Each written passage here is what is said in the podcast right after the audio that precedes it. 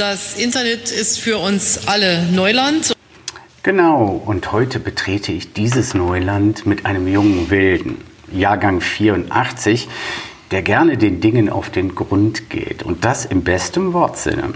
Denn äh, er hat vor zehn Jahren seinen Magister in Informatik und, Achtung, jetzt kommt's, in Archäologie abgelegt. Seit 2014 ist er promovierter Archäologe.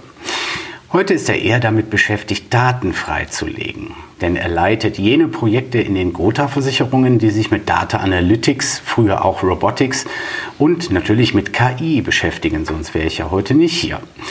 Ein weitreichendes Spektrum, denn er entwickelt nicht nur ethische Leitlinien für den Einsatz von künstlicher Intelligenz in der Gotha und Lösungen für die intelligente Verteilung von Dokumenten, sondern er beschäftigt sich mit Sprach- und Textbots. Und zwar genau gerade im Moment. Deswegen werden wir da auch gleich drüber sprechen. Herr Brems, äh, ebenso wie ich die hohen Erwartungen an Chatbots. Denn er sagt, was Bot-Anbieter versprechen, ist die eine Sache.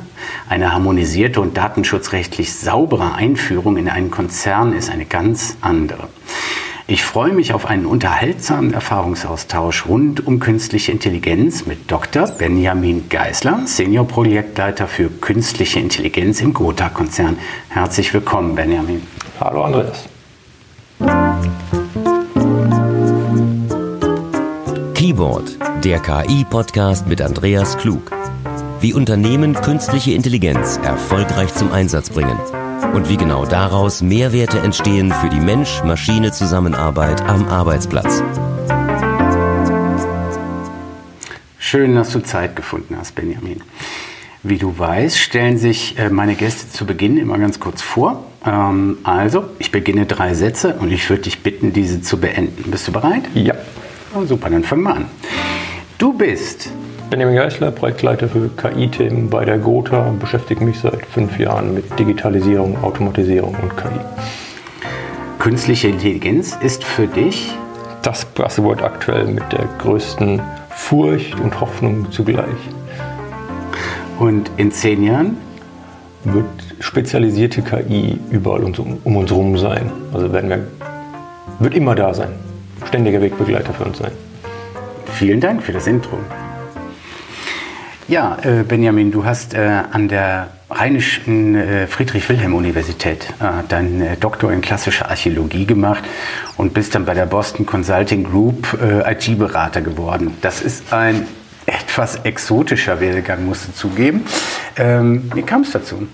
ich habe Archäologie und Informatik studiert, hat mir beides von Anfang Spaß gemacht, habe beides miteinander kombiniert, also Softwareentwickler gearbeitet in der Archäologie ähm, und dann nach meiner Promotion gesagt, okay, ich entscheide mich jetzt für eins von beiden und dann für die Informatik entschieden.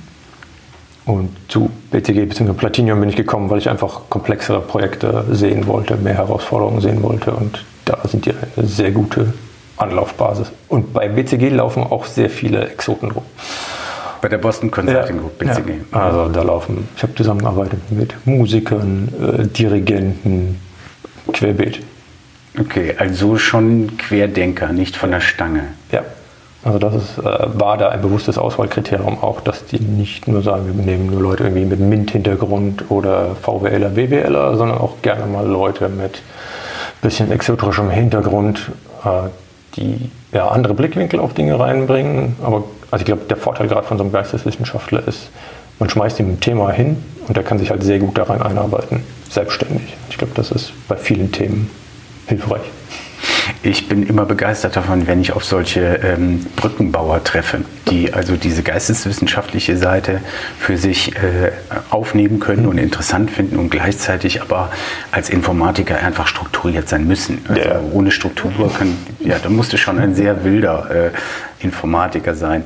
Ähm, wir hatten eingangs ja über Chatbots gesprochen, mhm. oder sich glaube oder Sprach- und Chatbots, mit denen du dich gerade beschäftigst. Also unser Fokus liegt eher auf, auf Sprachbots. Also wir haben aktuell keinen Chatkanal, haben wir uns vor Jahren irgendwie nicht dafür entschieden, ihn einzuwenden und sagen jetzt aber Chat, also Voice-Bots in einem gewissen Rahmen bieten ein gewisses Potenzial für uns, diesen Kanal zu automatisieren.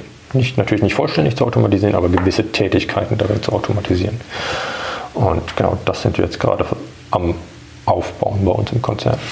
Ich ähm, bin ja, ich hatte ja dich eben im Eingang äh, zitiert, äh, ich bin ja in der Branche durchaus als äh, Chatbot-Becher äh, bekannt, also Basher, anglifiziert Basher, mit SH in der Mitte. Denn äh, ich persönlich denke ja, Chatbots sind dialogdement. Das heißt, man kann sie in einer abgegrenzten Domäne wunderbar zur Beantwortung von Fragen einsetzen. Aber diese Erwartungshaltung, dass man flüssige Dialoge zwischen dem Kunden und der Gotha führen könnte, an, heute an den Chatbot zu heften, das ist wohl ein bisschen früh. Oder wie siehst du das? Also flüssigen Dialog kann ich, wenn ich ihn geschickt steuere, kann ich das mit dem Kunden hinbekommen. Also wenn ich ihn genau darauf ziele, was er mir antworten soll. Das kann ich über meine Wortwahl generell steuern. Aber ich kann, äh, das geht immer nur auf ein Thema. Ich kann sagen, ich möchte meine Adresse ändern, dann klar habe ich Dialoge, denen ich das machen kann. Aber Fragen, okay, welche Produktpalette bietet die Gotha an? Erklären Sie mir Spezifika XY im Detail. Das wird jetzt auch nicht gehen. Aber das funktioniert auch jetzt, wenn ich einen normalen Mitarbeiter nehme, ohne Einführung, funktioniert es bei dem eigentlich genauso wenig. Und bei den meisten, wenn ich ins Callcenter gehe, habe ich ja eigentlich immer irgendwelche Handbücher für die Leute. Also wenn ich einen neuen Callcenter-Mitarbeiter einlerne, hat der normalerweise Prozesse hier, okay, das sind die Fragen, die du stellen musst. Und genauso funktioniert eigentlich auch ein Bot. Wenn ich dem strukturiert vorgeben kann, bestimmte Probleme kann er lösen. Und er kann, glaube ich, mit ganz einfachen Mitarbeiter in bestimmten Punkten ersetzen, aber halt komplexe Dinge nicht. Noch nicht. Und ob das jemals so sein wird, mal gucken. Ja, das ist äh, interessant. Also zumindest würde ich persönlich es nicht wagen, eine Jahreszahl dahinter äh, zu schreiben. Das ist mir in der Vergangenheit, da bin ich recht schnell dabei, mal so eine, eine Aussage zu treffen. Aber ehrlich gesagt, bei der Dialogfähigkeit von Chatbots wäre ich da sehr vorsichtig. Kann morgen sein, kann aber auch übermorgen oder ein über übermorgen sein. Das ist, also ich glaube, da, das entwickelt sich so schnell, also das ist extrem schwierig, da irgendwas vorauszusagen so wie ich es verstanden habe, im Austausch mit ähm, äh, unseren Programmierern mhm. beispielsweise, mit dem ich in Kontakt bin, äh, ist eben eine große Herausforderung, äh, einer eine, eine Sprache, einem, einem Conversational AI ähm, einen Kontext beizubringen. Ne? Weil wenn ich jetzt äh, in einem Gespräch bin und ich sage, genau über das Thema möchte ich gerne mehr erfahren, äh, dann ist eben immer die Frage, was meine ich jetzt? Meine ich das Thema aus dem letzten Satz oder den vorletzten Satz? das ist eben immer ein bisschen schwierig. Worauf bezieht sich eine Rückfrage in einem flüssigen Gespräch? In einem völlig freien Gespräch extrem schwierig, glaube ich. Ähm, es gibt schon teilweise Ansätze, dass wenn ich in einem Dialog bin, auch mit einem Chatbot sage, okay, ich möchte ähm, meine äh, Adresse ändern. Ach, ähm, meine Bankleitzahl hat sich auch geändert, kann ich die mir die auch gerade noch durchgeben, Bot? Meine Bankleitzahl ist XY. Dass er dann immer noch es schafft, wieder zu der alten Adressänderung zurückzuspringen. Das geht mit ja, KI, aber halt auch viel manuellem Engineering immer noch dazu. Ja. Das geht. Aber also selbst Google tut sich ja schwer mit, wenn ich sage, äh, hey Google, was ist dieses und jenes und dann wieder Rückfragen zu stellen. Ja. ja. Naja, der Bezug. Der Bezug ist tatsächlich äh, eine Herausforderung. Ähm, Ganz konkret, wann und wo wird denn im Moment im Gotha-Konzern KI schon eingesetzt? Was äh, hast du schon bewegt? Äh, einset also aktiv einsetzen tun wir es im Input-Management, also eingehende E-Mails klassifizieren, routen, das ist das, was wir primär tun. Aktuell dabei, wirklich ja, diese Sprachbots einzuführen. Das wird hoffentlich im Sommer soweit sein, dass wir das soweit haben, dass Kunden damit interagieren können, aber wirklich fokussiert auf einzelne Use Cases. Also dann genau den Kunden führen, äh, kann sein Anliegen damit lösen und hat hoffentlich darüber einen Mehrwert. Okay. Ob das so sein wird, äh, müssen wir aber auch rausfinden. Also das ist klar so angelegt zu sagen, es ist ein Versuch, weil es äh, ein großes Potenzial bietet, wenn das gut funktioniert. Äh, bietet aber genauso großes Scheiternspotenzial wie jedes KI-Projekt. Also es, äh, wenn wir grob sagen, wir fangen irgendwie zehn KI-Projekte an, eins, zwei in Produktion schaffen, ist das schon gut. Also der Rest stirbt irgendwo, entweder wir haben die Daten nicht, nicht in der richtigen Qualität oder ja, wir haben einen tollen Algorithmus, aber die Qualität ist nicht so, wie es das Business braucht. dann bringt es halt auch nichts, die KI einzuführen, nur um auf KI einzuführen. Aber es ist schon das Verständnis dafür, dass man schon eine Idee und einen Business Case im Hintergrund haben sollte, wofür man KI einsetzt. Klar. Das habt ihr schon. Ja, ja, also Also, du musst kein, nicht gegen Windmügel. Nein, nein, nein, nein, nein, nein, nein. Also wir haben äh, in dem Bereich, in dem ich arbeite, Digitalisierung, Datenmanagement, der wurde bewusst vor drei Jahren gegründet, um einmal unser Data Warehouse zu fokussieren, aber auch bewusst, um als Kompetenzcenter für das Thema KI zu fungieren und das dann größere KI-Themen in den Konzern reinzutreiben. Wobei man natürlich auch sagen muss, als Versicherungsunternehmen, wir haben viele Mathematiker, Aktuare, die schon sehr nah an diesem KI-Dingen arbeiten, also die seit Jahrzehnten Statistik machen. Und da ist dann der Schritt zu KI teilweise nicht mehr so groß. Und da braucht man einfach nur die Unterstützung dafür, dass sie das nutzen können.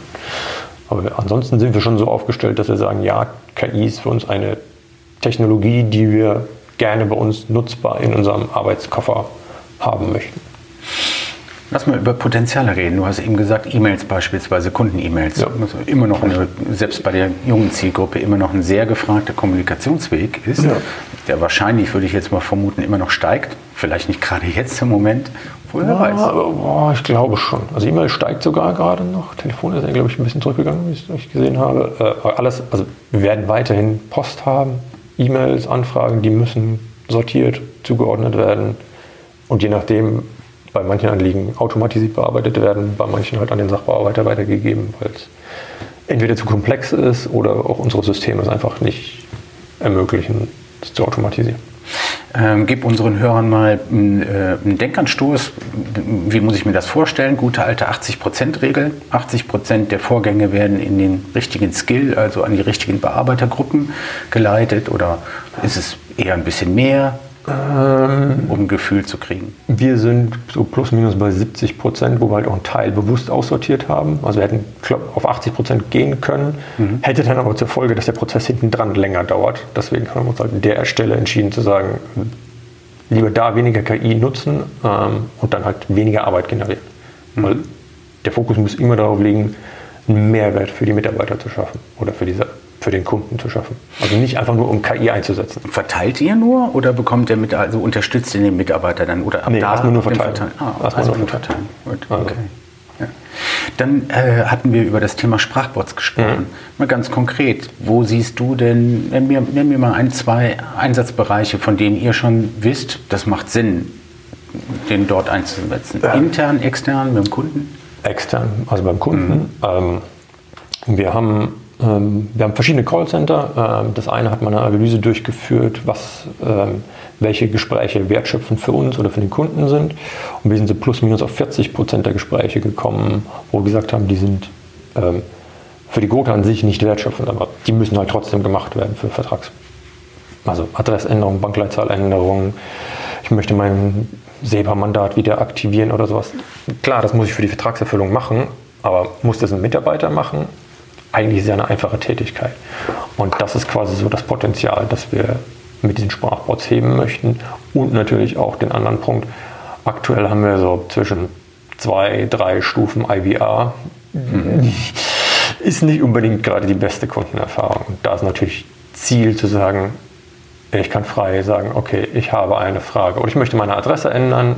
Okay, klar, so kannst du deine Adresse ändern. Oder ich habe eine Frage zu meiner Tierhaftpflichtversicherung. Okay, dann wirst du an den entsprechenden Mitarbeiter geroutet, der das macht und ich muss nicht vorher mich durch irgendwelche IVR-Menüs klicken. Für die Nichtkenner unter unseren Hörern IVR, Abkürzung für Interactive, äh, wie sagen wir, Interactive Voice Response? Nee, Interactive. Ich, ich weiß es nicht. Also du Das- meinst in jedem Fall äh, Drücken Sie die für die Schaden- 1, drücken Sie die 1, genau. drücken Sie die 2, drücken Sie die 3. Also, Genau. Ja, der, übrigens ein, ein perfekter Moment, äh, um ganz kurz äh, einen Sponsoreneinschnitt zu machen. Genau, ähm, weil eben passend dazu IVR altes, traditionelles Ja. Feld ne? und moderne, mo- moderne Lösungen im Kundenservice, die könnten zum Beispiel so aussehen. Wir sind gleich wieder da.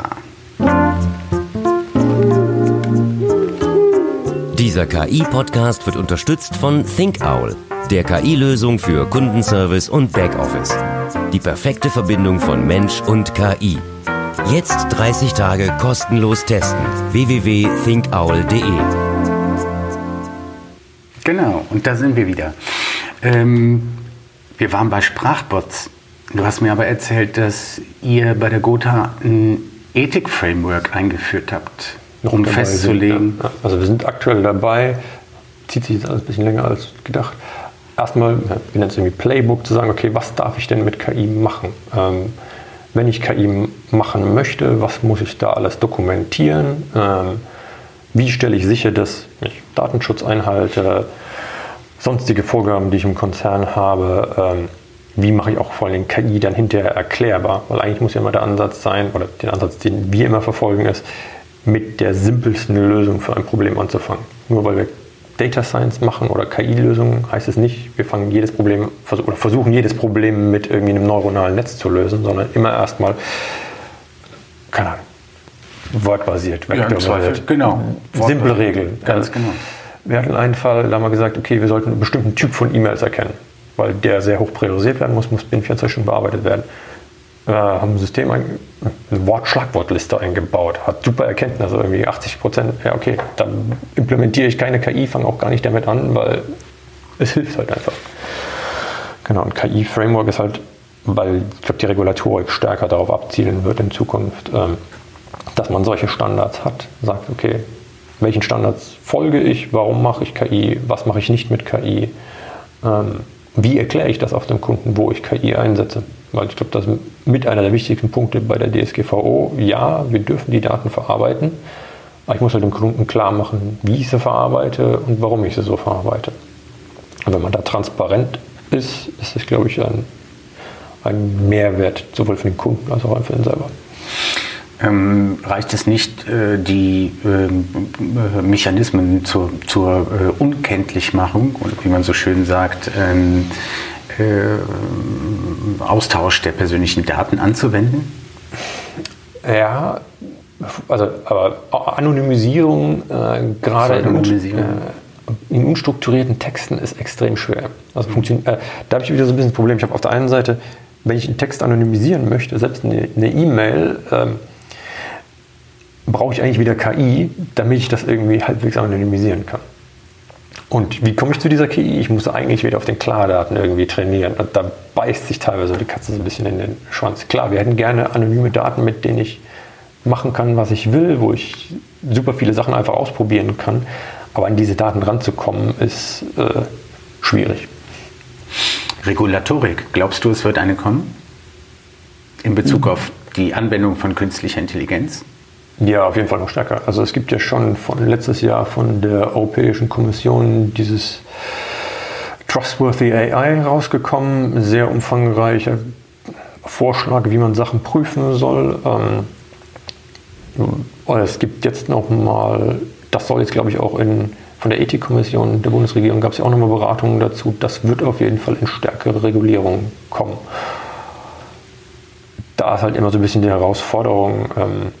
Wenn man sich diese Papiere durchliest, die meisten Leute denken bei KI dann gleich an selbst autonome Waffensysteme, ähm, Terminator, Hail und Konsorten. Ähm, und also das wird dann halt, wenn ich wieder beim Input-Management-Thema bin, Input-Management wird dann gleichgesetzt mit äh, autonomen Waffensystemen von der Regulatorik das ist dann halt an manchen Stellen ein bisschen schwierig. Nee, da sind wir aber dann beim äh, Thema, man sollte schon den Unterschied zwischen starker und schwacher KI erkennen.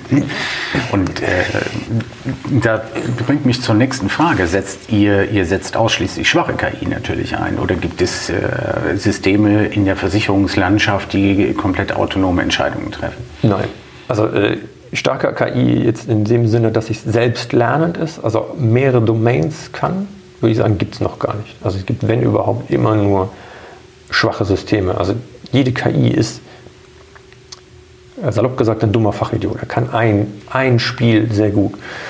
Äh, beste Beispiel, die ganzen Schachsysteme, die können super Schach spielen, aber sobald ich irgendwie das Schachfeld ändere, vergrößere, fliegen die völlig aus der Kurve. Naja, also die, die können wirklich nur das Gelernte.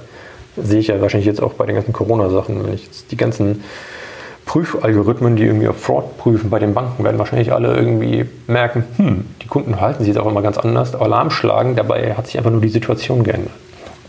Äh, das ein KI wird, ist aktuell sehr fokussiert auf bestimmte Lösungen. Das mit der aktuellen Technologie, die wir haben, wird das, glaube ich, auch noch so bleiben. das denke ich auch. Also es kann sein, dass wir irgendwie eine neue Entwicklung haben, also wo ich vielleicht auch das ganze Konzept neuronale Netze nochmal mit einem komplett anderen Ansatz unterfütter, weil der neuronale Netzansatz ist ja auch irgendwie aus den 50er, 60ern, also eigentlich schon sehr alt.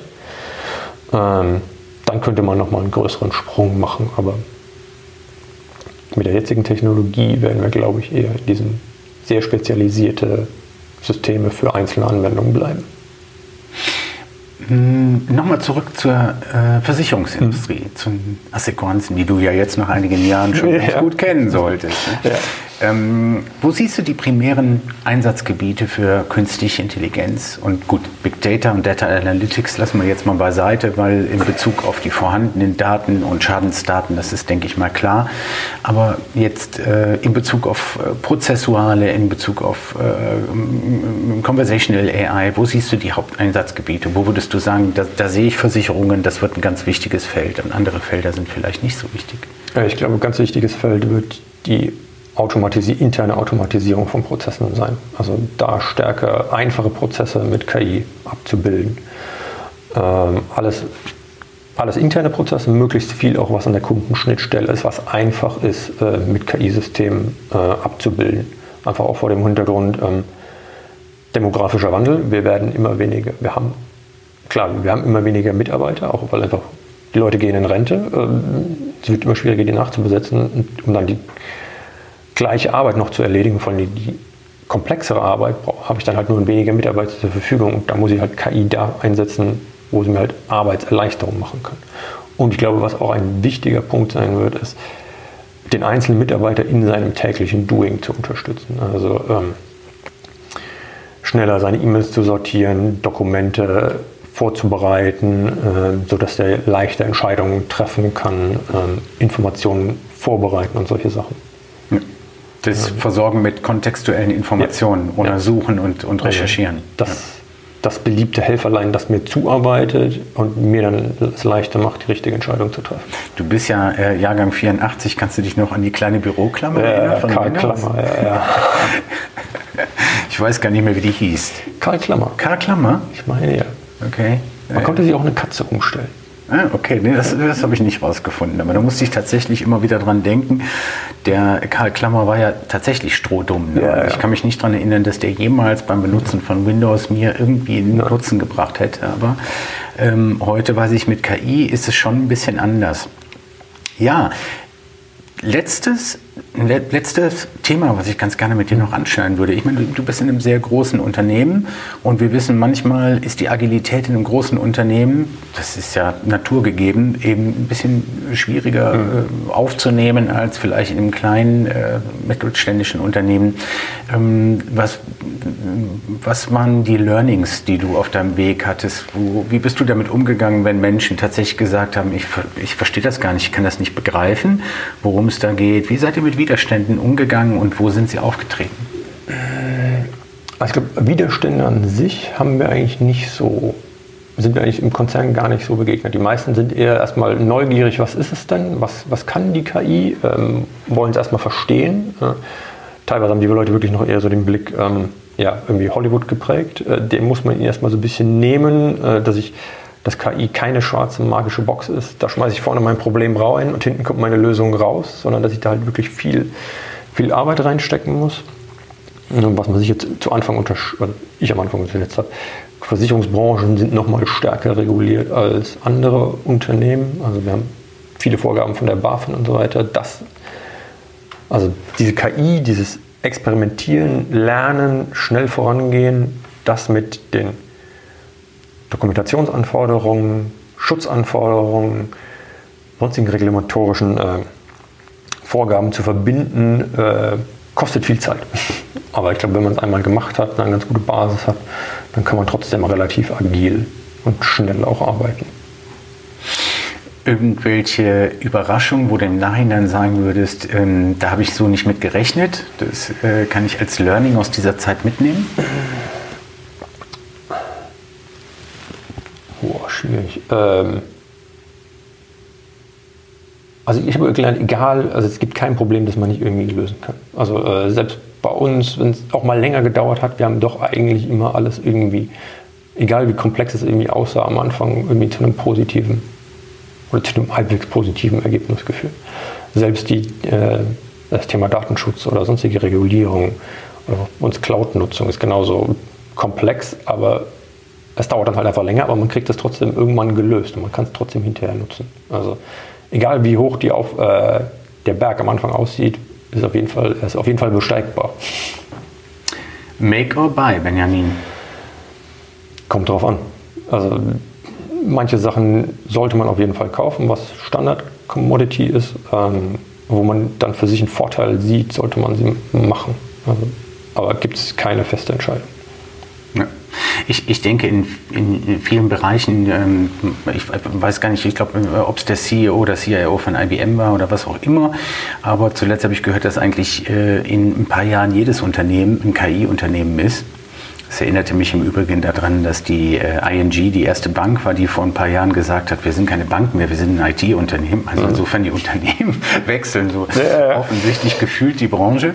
Ähm, jedes Unternehmen ist ein KI-Unternehmen und ich denke ähm, tatsächlich die Auseinandersetzung mit äh, Algorithmik und mit ähm, den einfachen Weg, mit Algorithmik Probleme, sich Probleme und Lösungen anzunähern, äh, ist eigentlich in einem Unternehmen der Größe von der Gotha mit Sicherheit ein Muss, also eine Laborsituation für bestimmte Probleme. Ja, ist, ein Muss, ist auf jeden Fall ein Muss. Äh, ich glaube aber, es ist genauso ein Muss, dass ich in der Lage bin, schnell und einfach verschiedene Services gut zusammenstecken zu können. Also äh, warum sollten wir glauben, irgendwie mit Amazon, Google oder Facebook zu konkurrieren, um irgendwie eine, eine Intent-Erkennung zu implementieren? Lohnt sich nicht. Aber ich muss halt clever genug sein, die so einsetzen zu können, dass sie für meinen Geschäftsnutzen mir helfen. Und wenn dann, ich jetzt kann, entscheide mich jetzt für Amazon und merke in einem halben Jahr, Facebook ist besser, und ich so flexibel bin zu wechseln, ist das eigentlich auch mein Problem damit gelöst. Ja. Mhm. Benjamin, es hat mir sehr viel Spaß gemacht. Vielen Dank für deine Zeit. Mir auch, danke.